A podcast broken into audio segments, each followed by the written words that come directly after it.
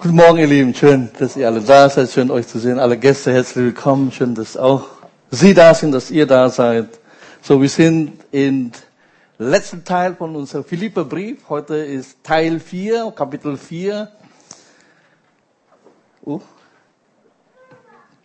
Thema dann heute Freude alle Zeit. Ja, es ist nicht nur manchmal, sondern Paulus sagt alle Zeit. Oh, das ist schon gleich. Okay. Vers 6 kennen wir ja alle. Seid um nichts, was?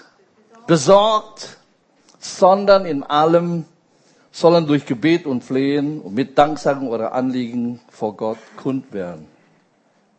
So, die Frage heute Morgen lautet, bist du besorgt? Hast du Sorgen? Ne? Nicht, dass du dann so singst, guten Morgen, liebe Sorgen. Bist auch schon da. Vielleicht hast du Sorgen vor allem. Ne? Weil Sorgen ist ein Problem, stimmt's? So, das Wort im Griechischen habe ich heute Morgen noch mal kurz angeschaut. In mein, wir haben ja unsere griechische Geschwister, die sind ja wie gesagt die Gesegnete, die können sofort lesen und verstehen, was da steht. So, ich muss halt so ein bisschen schlaue Bücher und Internet recherchieren nochmal und gucken. Es ist zwei Worte eigentlich. Das Wort Meremnau 19 Mal wurde dieses Wort gebraucht in 17 unterschiedlichen Stellen im Neuen Testament. So wird mit Sorgen oder Angst übersetzt. Zum Beispiel Jesus sagt, zeugt euch nicht um euer Leben. Ja, und da ist genau dieses Wort, das er benutzt. Oder Jesus sagt zu Martha, Martha, Martha, du bist was? Besorgt um vieles. Genau das Gleiche und so weiter und so fort. Das ist zwei griechische Worte, einmal Merizo und Nus. Merizo bedeutet zerreißen, trennen, Nus ist Sinn. So, eigentlich ein sehr schönes Wort für Sorge ist, dein Geist wird gespalten. Dein Gedanken wird gespalten, hin und her zerrissen.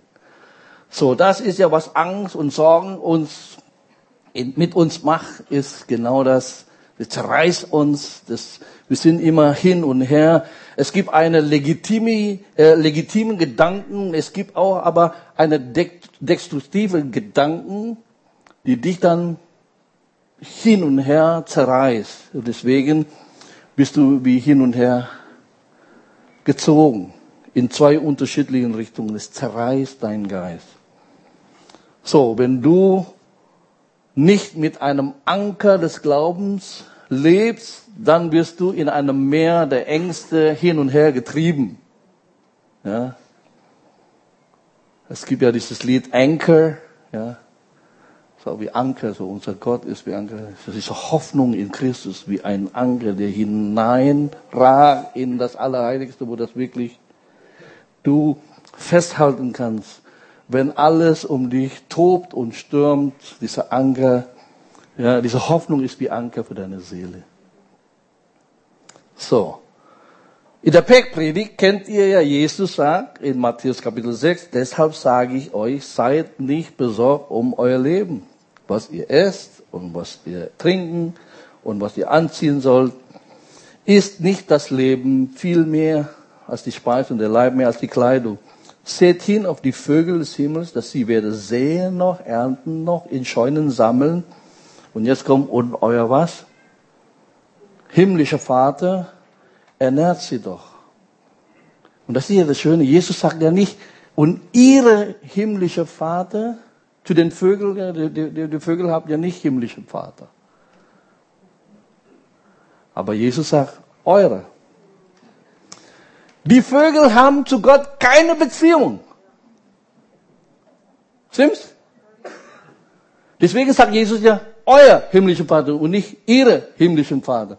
Und wenn diese Vögel keine Beziehung zu Gott hat und Gott trotzdem sie versorgt, deswegen sagt Jesus was? Wie viel mehr? Hallo? Wie viel mehr euer himmlischer Vater?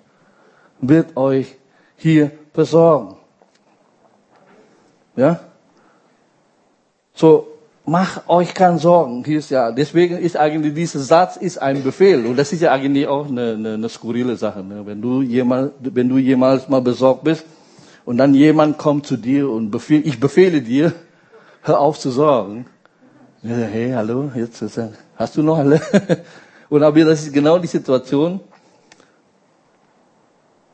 nicht zu sorgen. Deswegen ist die Frage, ja, Jesus hat ja dieses Bild von Vogel benutzt. Hast du schon mal jemals einen besorgten Vogel gesehen? Ja, der in seinem Nest, da gesagt, ich weiß nicht, wie viel Miete ich noch diesen, diesen Nest bezahlen müssen, gesagt, gibt's morgen noch Wurm für mich? Ja, hast nie gesehen. Und deswegen sagen, hey, seid nicht besorgt, Gott kümmert sich, ja, und deswegen ist immer wichtig. Deswegen in der Zeit wie dies, in denen wir wirklich mit allen möglichen Dingen äh, kämpfen, ja, Pandemie von Corona und dann Krieg, vielleicht Arbeitslosigkeit und Inflation, das alles wird teuer gesagt. Schaffe ich jetzt die Hypotheke noch zu bezahlen oder die Miete zu bezahlen und dann Lebensmittel für meine Familie zu besorgen und, und, und. Es ist so viel Unruhe und so viel Sorgen, stimmt's? Ich persönlich glaube mehr denn je, diese Botschaft ist so eden. Die Bibel ist sowas von up to date wie nie zuvor. Genau auch dieses Bild. Und ich sage, hey, wenn du Kind Gottes bist, wenn du zu Jesus Christus gehörst, Gott, dein Vater im Himmel, sorgt für dich und du brauchst keine Angst, du brauchst keine Sorgen zu machen. So deswegen ist wichtig. Denn Gott hat ein Gegenmittel gegen Sorgen. Ne?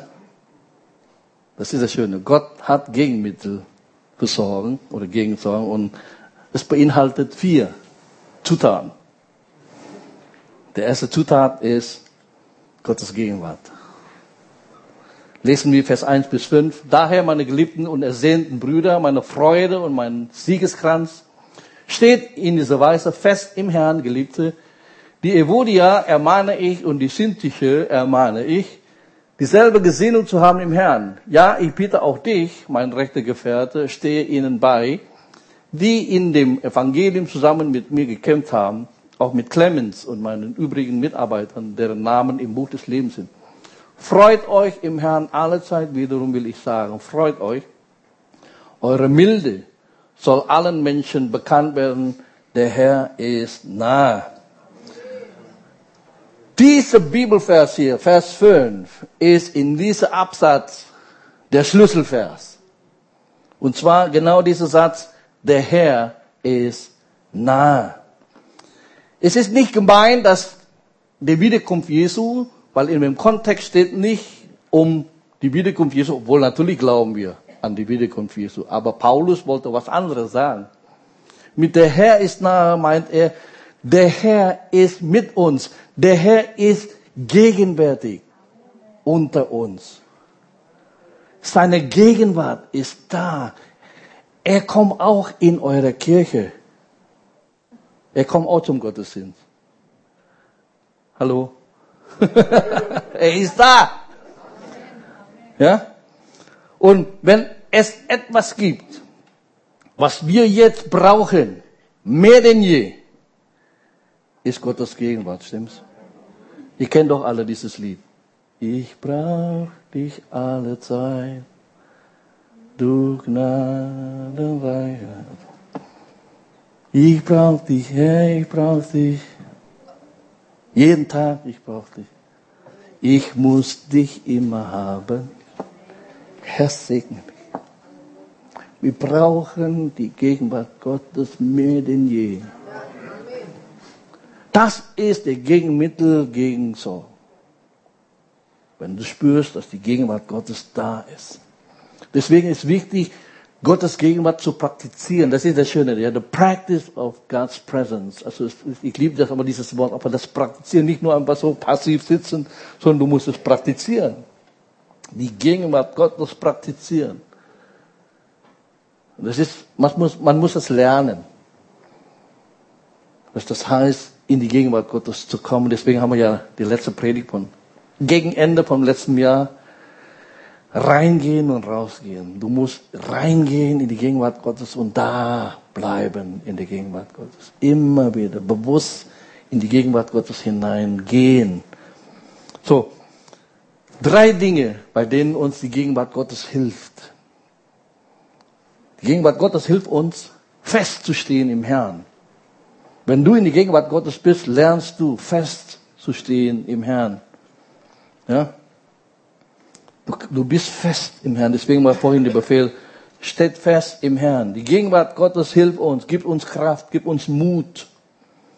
Auch im Licht aller Opposition in unserem Leben. Wir können, egal ob Sturm kommt oder nicht, feststehen im Herrn. Stimmt's? Wenn die Gegenwart Gottes da ist, dann bist du, boah, du bist so sicher. Ja? Wie sagt man das gesagt? Was sagt die deutsche Eiche gesagt? Ach, was kratzt mich dann, wenn so ein ja?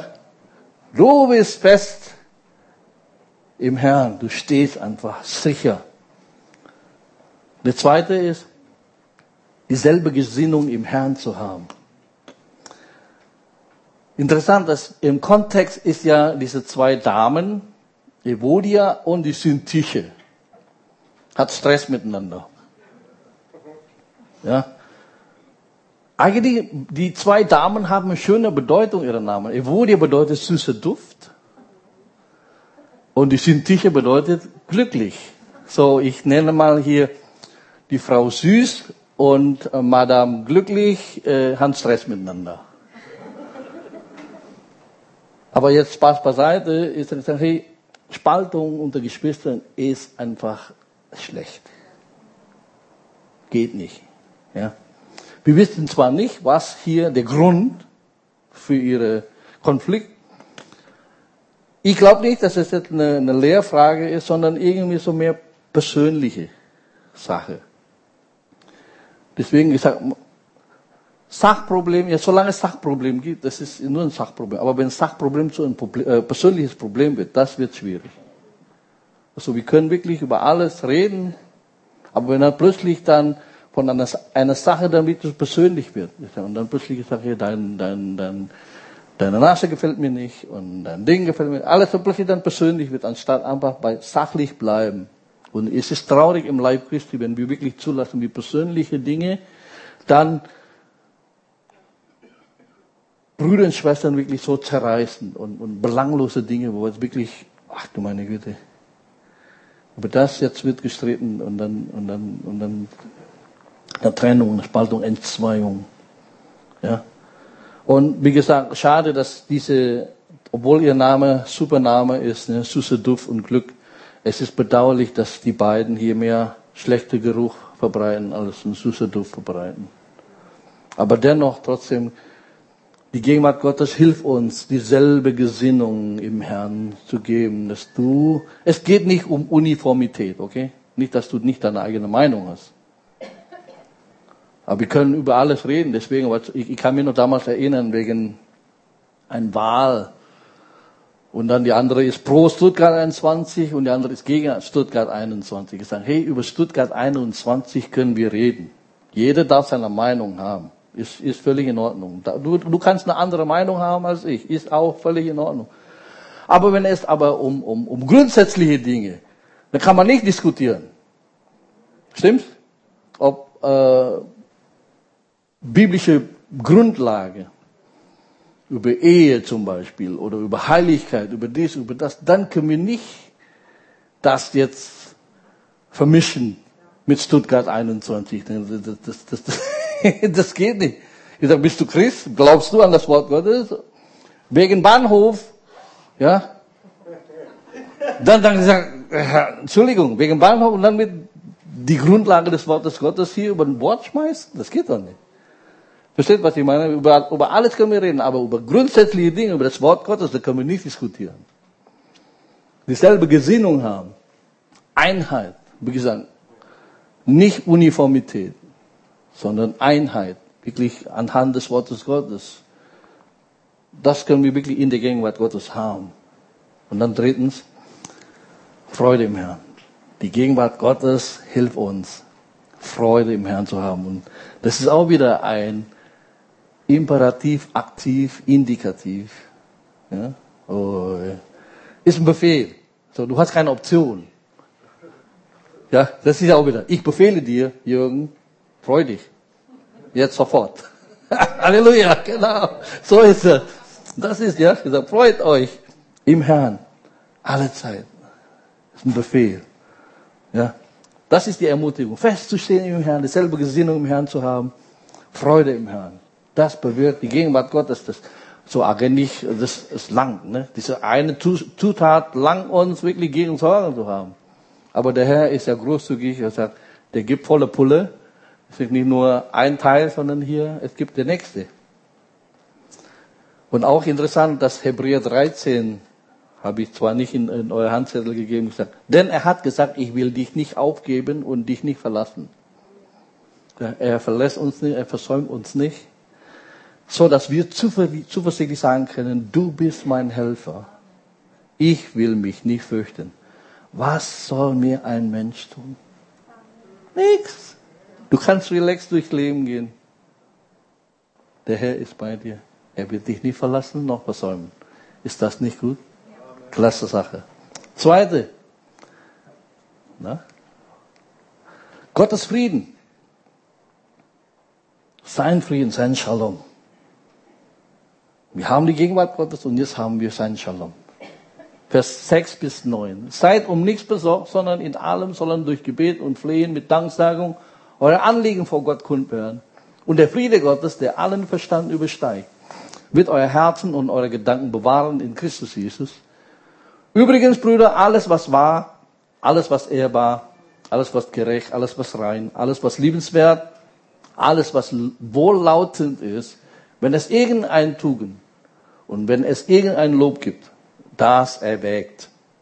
Was ihr auch gelernt und empfangen und gehört und an mir gesehen habt, das tut. Und jetzt kommt und der Gott des Friedens, vorhin haben wir den Friede Gottes, und jetzt, und Gott des Friedens wird mit euch sein, Vers 9. So, der Schlüssel ist, ist im Vers 7. Und der Friede Gottes, der allen Verstand übersteigt. Ja? Was bedeutet das? Ganz einfach, die Friede Gottes wird dich umhauen. Ja? Zieht dich den Socken aus.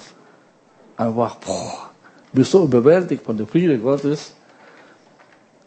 Ja? Selbst inmitten des Sturms kannst du, wie bei Jesus, einfach schlafen gehen. Relax. Habt ihr kein, was hat Jesus zu seinen Jüngern gesagt?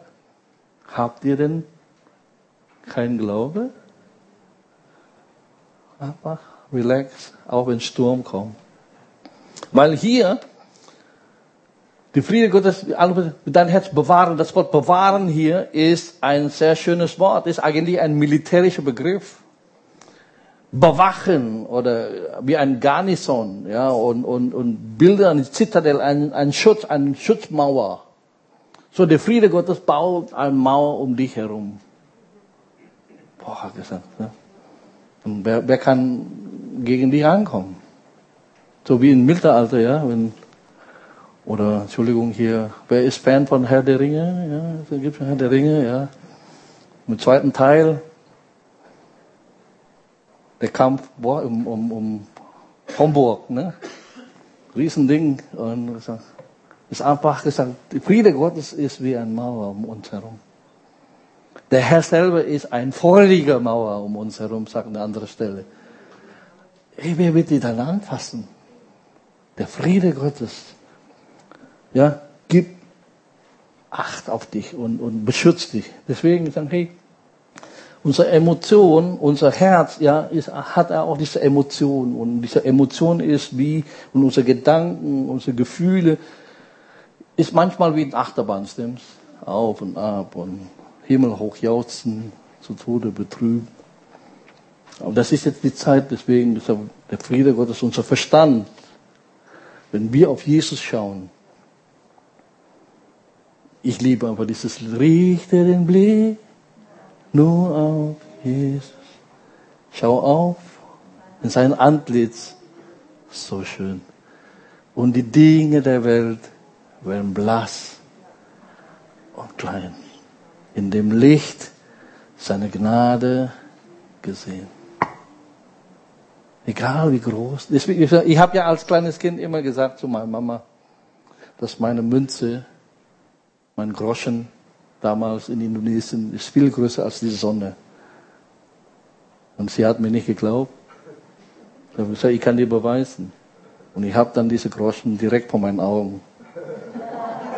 So gestellt. Siehst du? Ich sehe die Sonne nicht mehr. Die ist viel größer als die Sonne.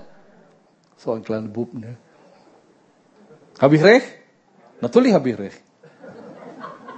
Aber, jetzt kommt, aber, die Tat, das, das entspricht nicht die Wahrheit, weil die Sonne ist viel größer als alle anderen, stimmt's? Das ist genauso gesagt, wenn du dein Problem direkt vor deinen Augen stellst, es verdeckt deinen großen Gott, du kannst deinen großen Gott nicht mehr sehen.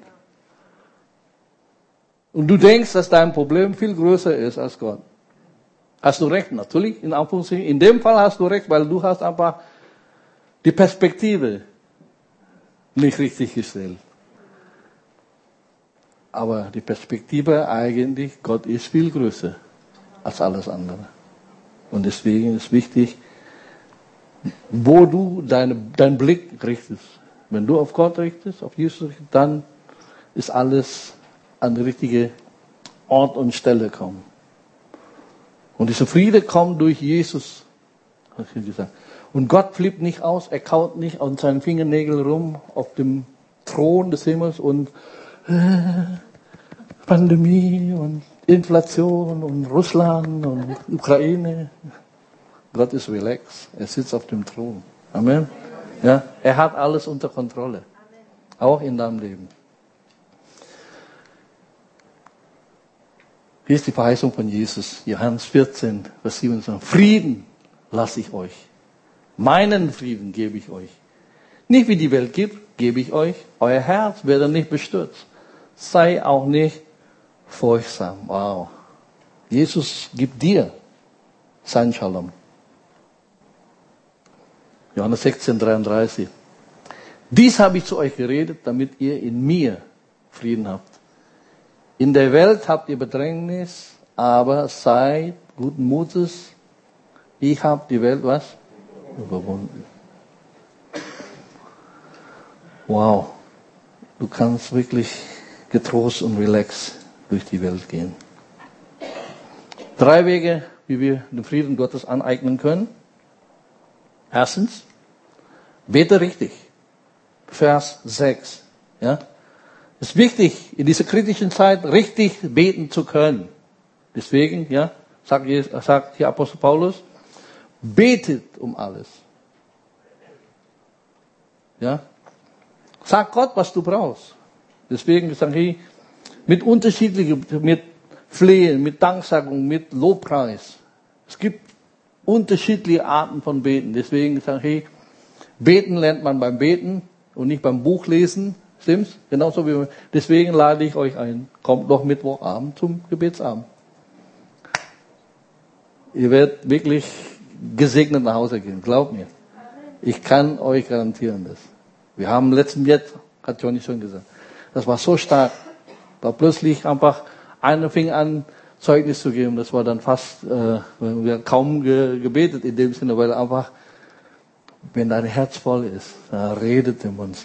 Einfach von dem, was Gott Gutes getan hat. Versorgung und Gebetserhörung und, und, und. Das war so wunderbar. Ich lade euch ein. Bete richtig, Vers 6. Und dann, denke richtig, Vers 8. Ja. Lasst mich zum Schluss noch etwas sagen. Konzentriert euch auf das, was wahr und anständig und gerecht ist. Denkt über das nach, was rein und liebenswert und bewunderungswürdig ist, über die Dinge, die Auszeichnung und Lob verdienen. Das ist neues Leben, Bibel. Das ewig. Denke darüber nach. Alles, was wohl ist, was gut ist, denke das. Das ist, wenn, ja, du musst mal nachdenken, über was du nachdenkst. Stimmt's? Ja. Wir müssen unseren Verstand Christus unterordnen. Das ist, weil manchmal wir achten nicht auf unseren Gedanken. Wir müssen auf unseren Gedanken achten. Was denkst du darüber? Was man grübelt und grübelt über alles Mögliche, anstatt wirklich auf das Richtige zu denken. Ja, deswegen Römer 12, Vers 2 kennt ihr, richtet euch nicht länger nach Maßstäben dieser Welt. sondern lernt in einer neuen Weise zu denken, indem, damit ihr verändert werdet. Die Erneuerung eures Sinnes, anders zu denken. Und die beste Mittel, um Neues zu denken, ist, wenn du die Bibel liest. Das Wort Gottes. Wenn du die Bibel liest, dann lernst du anders zu denken. Nämlich so zu denken, wie Christus denkt. Stimmt's? Wenn du nicht weißt, was in der Bibel steht, dann ist es schwierig, was ist denn eigentlich Gottes Wille? Deswegen steht gesagt, damit du prüfen kannst, beurteilen kannst, was Gottes Wille ist. Das vollkommene Gottes Wille für dein Leben. Und wenn du in der Bibel liest, dann weißt du das, was Gott will. Deswegen ist wichtig, denke richtig, indem du dann dein Denken an Gottes Wort anpassen. Gottes Wort wird nicht sich anpassen an dein Denken. Bleib. Aber du musst dein Denken verändern. Gemäß Gottes Wort. Dann, lebe richtig, Vers 9. Ja. Was ihr auch gelernt und empfangen und gehört und an mir gesehen habt, das tut. So, das ist die Frage. Tust du Gottes Wort? Lebst du Gottes Wort? Oder ist das nur Theorie? Wir haben ja lange genug Jakobusbrief jetzt gesagt. Sei ein Täter, genau, und nicht nur Hörer. Praktizieren, das umsetzen, das, was du gelernt hast. Deswegen, du musst richtig beten, richtig denken, richtig leben. Du kannst den Frieden Gottes nicht haben, wenn du in Sünde lebst. Es ist, ist schwierig. Es, kann, es ist nicht vereinbar, stimmt? Wie kannst du Gottes Frieden in dir haben, wenn du gegen Gott arbeitest? Das geht nicht. Deswegen wenn du ungehorsam praktizierst, ist schwierig, in der Gegenwart Gottes und seinen Frieden in dir zu, zu haben. Ist, ist einfach unmöglich. Deswegen ist, ist wichtig, und das ist schöner, Vers 7 und Vers 9. Und der Friede Gottes, die Höhe ist aus jeder Vernunft und so weiter und so bewahrt. Und dann Vers 9, und der Gott des Friedens wird mit dir sein. Ja? Wir haben den Frieden Gottes, weil Gott des Friedens mit dir ist. Viele möchten gerne, also ich, ich freue mich, den Frieden Gottes zu haben, weil Gott des Friedens ist in mir. Wenn der Gott des Friedens in dir ist, hast du automatisch Frieden Gottes. Stimmt's? Das finde ich eigentlich, ich möchte den Gott des Friedens in mir haben. Mit ihm leben. So, praktiziere das Wort. Drittens, Gottes Kraft. Power. Gottes Gegenwart, Gottes Frieden, dann Gottes Kraft, Vers 10 bis 13. Ich habe mich aber im Herrn sehr gefreut, dass ihr endlich einmal wieder aufgeblüht seid, an mich zu denken, worauf ihr eigentlich auch bedacht wart, aber ihr hattet keine Gelegenheit. Nicht, dass ich es des Mangels wegen sage, denn ich habe gelernt, mich darin zu begnügen, worin ich bin. Sowohl erniedrigt zu sein, weiß ich, als auch Überfluss zu haben, weiß ich. In jedes und in alles bin ich eingeweiht. Sowohl satt zu sein als auch zu hungern, sowohl Überfluss zu haben als auch Mangel zu sein. Alles vermag ich in dem, der mich kräftigt. Wow. Die Frage ist, wie könnte Paulus in diese Schule Gottes, Schule, Schule Gottes der Geduld einschreiben? Und er ist dann mit 1 plus rausgekommen. Wie schafft er das? Vers 13. Alles vermag ich, indem der mich kräftig oder die andere Bibelvers sagt, ich vermag alles durch den, der mich stark macht, nämlich wen? Christus. Christus gibt mir Kraft. So, in diesem Kontext eigentlich, die Gemeinde hat Paulus eine finanzielle Unterstützung, ein Opfer gebracht, ne? Durch Epaphroditus. Und Paulus bedankt sich hier durch diese paar Zeile. Vielen Dank, dass ihr das tut. Er sagt, ihr denkt schon immer an mich. Aber dann haben wir vorhin gelesen im Vers 10, ich habe aber keine Gelegenheit dazu. Nicht, weil, weil ihr nicht wollt, sondern ich habe keine Gelegenheit dazu. Keine, keine Chance. Und das ist das Problem bei uns. Wir haben viele Chancen. Wir haben viele Gelegenheiten, das zu tun. Nämlich finanziell zu unterstützen, aber wir haben die Liebe nicht. Deswegen geben wir auch nicht.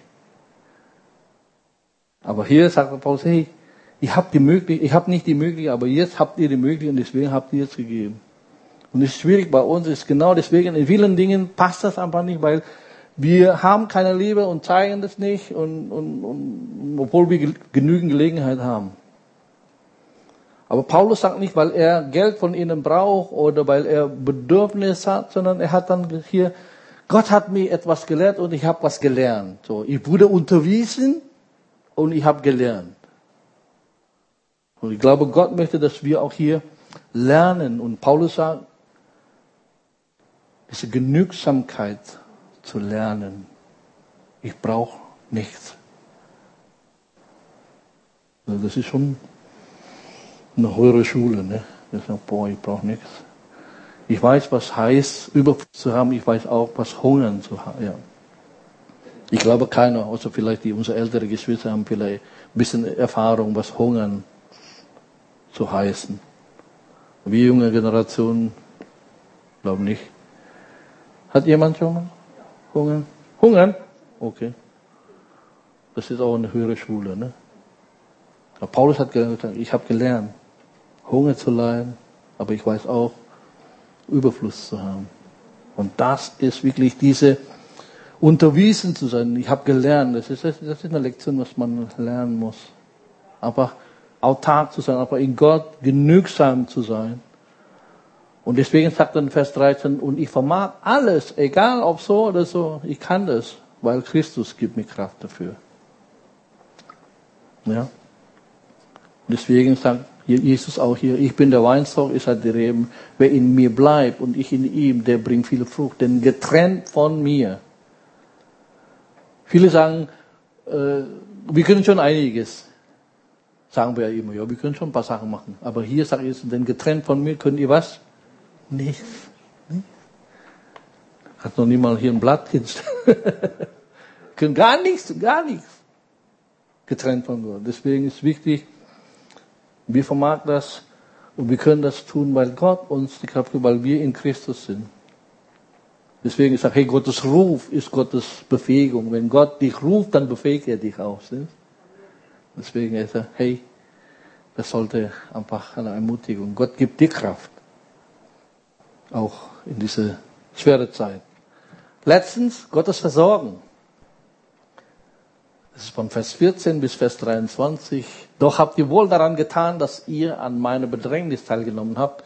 Ihr wisst aber auch, ihr Philippa, dass im Anfang des Evangeliums, als ich aus Mazedonien wegging, keine Gemeinde mich an gegenseitigen Geben und Empfangen beteiligt hat, als nur ihr allein. Denn sogar schon als ich in Thessalonik war, habt ihr mir nicht nur einmal, sondern zweimal für meinen Bedarf gesandt.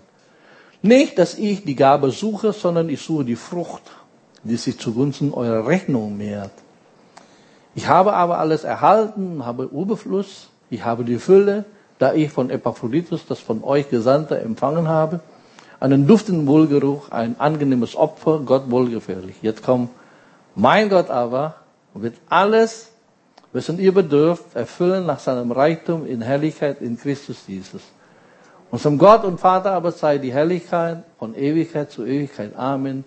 Grüßt den Heiligen in Christus Jesus. Es grüßen euch die Brüder, die bei mir sind. Der Schlüsselvers ist natürlich hier Vers 19. Mein Gott aber wird alles, wessen ihr bedürft, erfüllen nach seinem Reichtum. My God shall supply all your needs. Das ist ja diese Bibelfest, die wir eigentlich in jedem Kühlschrank und immer proklamieren. Ah, Gott wird uns versorgen. Wir haben das auswendig gelernt, wir haben das irgendwie proklamiert, dafür gebetet. Aber ich glaube, viele machen einfach nur so eine charismatische, sorry, wenn ihr das so sagen, das Hokuspokus. Aber versteht ihr den Kontext? Weil das wird nicht einfach so passieren. Ja, aber du, mein Gott, wird, ja, alles, was ich, das steht auch nicht, was ich, sondern was ihr. Nämlich hier ist der Kontext, die Gemeinde in Philippi hat Paulus etwas gegeben, stimmt's? Was haben wir letztes Mal gesagt? Durch diese finanzielle Gabe entsteht was in dem Leben von den Geschwistern in Philippi? Ein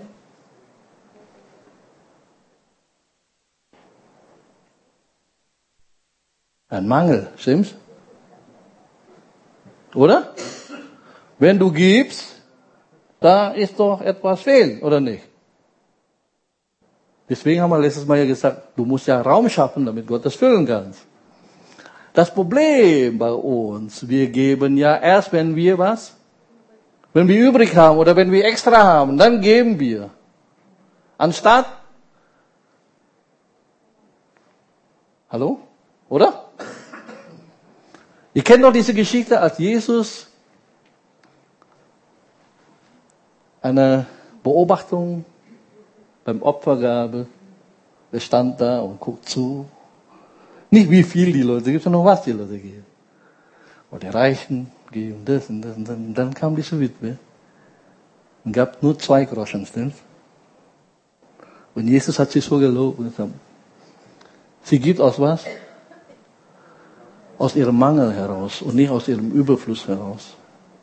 Und das ist genau hier, was wir nie gelernt haben sondern Gott sieht nicht, was du gibst, sondern was du für dich behältst. Das ist, was er schaut. Hallo? Stimmt's? Wir behalten sehr viel für uns, aber geben wenig, weil wir geistig sind und nie gelernt, einen Raum zu schaffen, wenn wir geben, genau dann hier. Deswegen gesagt, weil durch diese Gabe entsteht ein Bedürfnis. Und deswegen die Verheißung, mein Gott, aber was ihr bedürft, diese Bedürfnis dann erfüllen nach seinem Reichtum in Christus ist. Erst nachdem sie gegeben haben, diese Bedürfnis ist da, Gott füllt es. Und du kannst so lange proklamieren, so lange beten, so lange das in deinem Kühlschrank oder im Spiegel, diese Bibelvers kleben und sagen, wird nichts passieren, weil du nicht einen Raum geschaffen hast,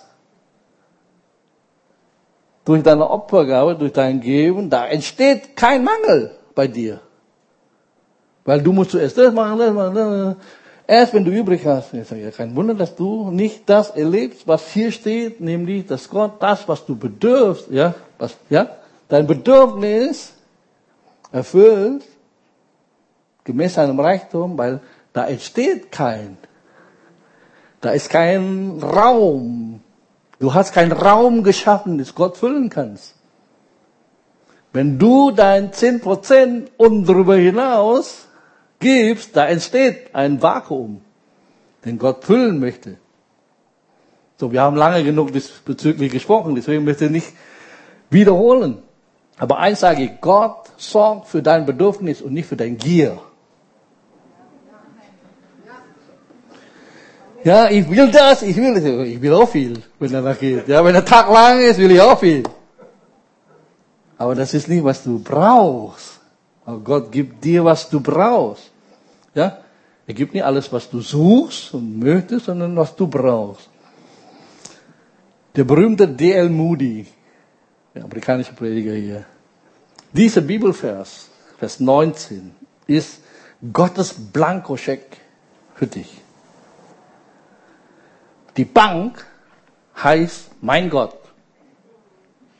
Schön, ne? Das Versprechen wird alles, ja, wird versorgen, wird alles, was ich brauche, wird versorgen. Der Betrag, alles, was sie braucht. Stimmt? Alles, was sie braucht, ist der Betrag. Und das Kapital von Gott nach seinem Reichtum. Die Adresse der Bank in Herrlichkeit. Und der Unterschrift in Christus Jesus. Wenn das kein Check ist, dann weiß ich auch nicht. Hier. Und du darfst füllen. Aber erst, wenn du deinen Teil tust. Nicht nur einfach so, ich habe Blankoscheck. Der Blankoscheck kriegst du nicht einfach so. Du musst vorher einen Raum schaffen, damit du diese Blankoscheck dann auch einlösen kannst. Amen? Und deswegen sag hey, die Verheißung nochmal. Die Verheißung Vers 19 gilt für uns, wenn wir großzügig sind. Okay? Viele, wie gesagt, immer so, ja, nein. Das hat mir auch Augen geöffnet. Als wir gesagt haben, das stimmt. Nachdem das getan wird, dann entsteht etwas und dann kommt hier die Verheißung, was Paulus sagt, mein Gott aber wird. Okay? Das können wir wirklich darauf verlassen, wenn wir das getan haben. Okay. Warum sollten wir uns also Sorgen machen? Eigentlich nichts. Wir haben doch Gottes Gegenwart. Vers 5. Wir haben Gottes Frieden, Vers 7 und Vers 9. Wir haben Gottes Kraft, Vers 13. Und wir haben Gottes Versorgung, Vers 19. Wenn das so ist, was sagen wir? So what? Sind? Hey, warum soll ich denn hier Sorgen machen? Du hast doch alles. Gottes Gegenwart, Gottes Frieden, Gottes Kraft, Gottes Versorgung. So kann alles kommen, was kommen mag. Ne? Von guten Mächten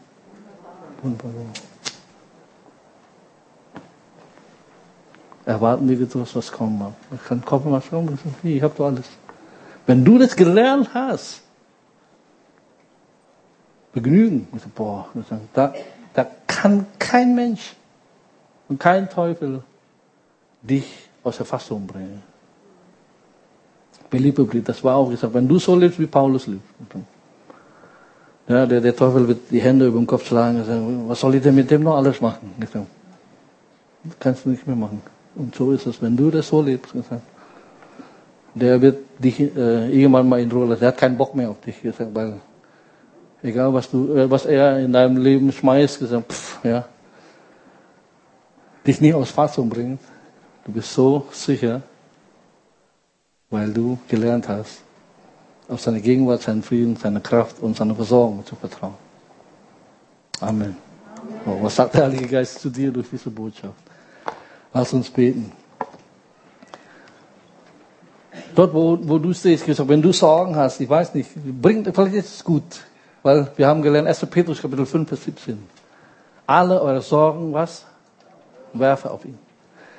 Es ist gut heute Abend oder heute Morgen mal wirklich deine Sorgen, wenn du Sorgen hast, jetzt auf ihn zu werfen. Und dann wirklich bei ihm belassen und du musst diesen Rucksack nicht wieder mitnehmen. Ja. Manche von uns gehen zur Arbeit mit Rucksack, aber wenn du nach Hause gehst und, und beim Abendessen trägst du auch deinen Rucksack nicht weiterhin mit dir.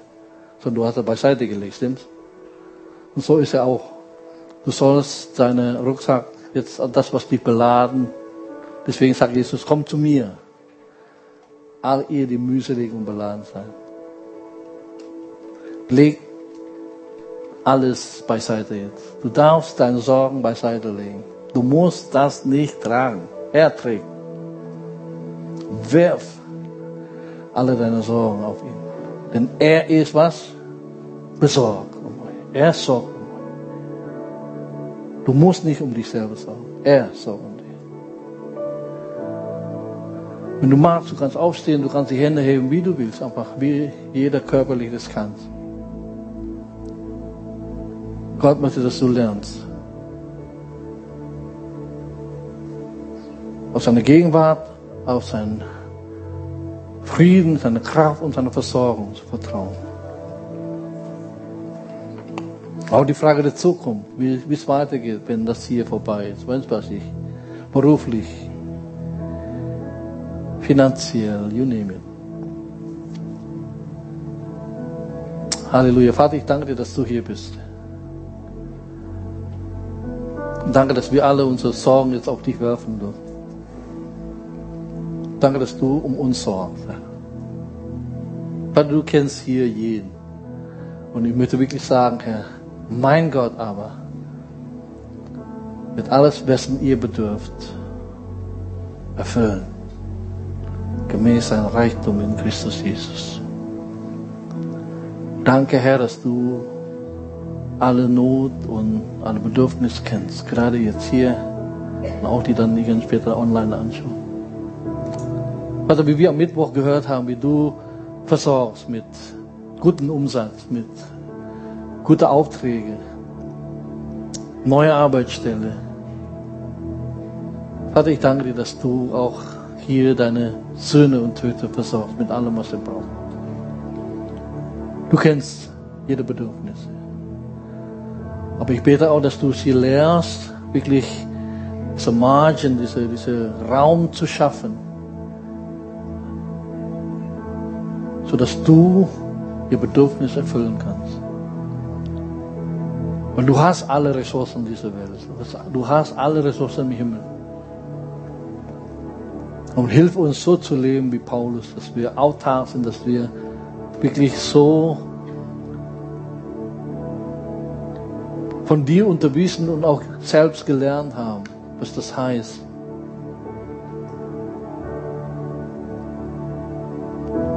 Im Überfluss und aber auch im Mangel zu haben. Wenn das nicht gut klappt, wenn das nicht gut läuft.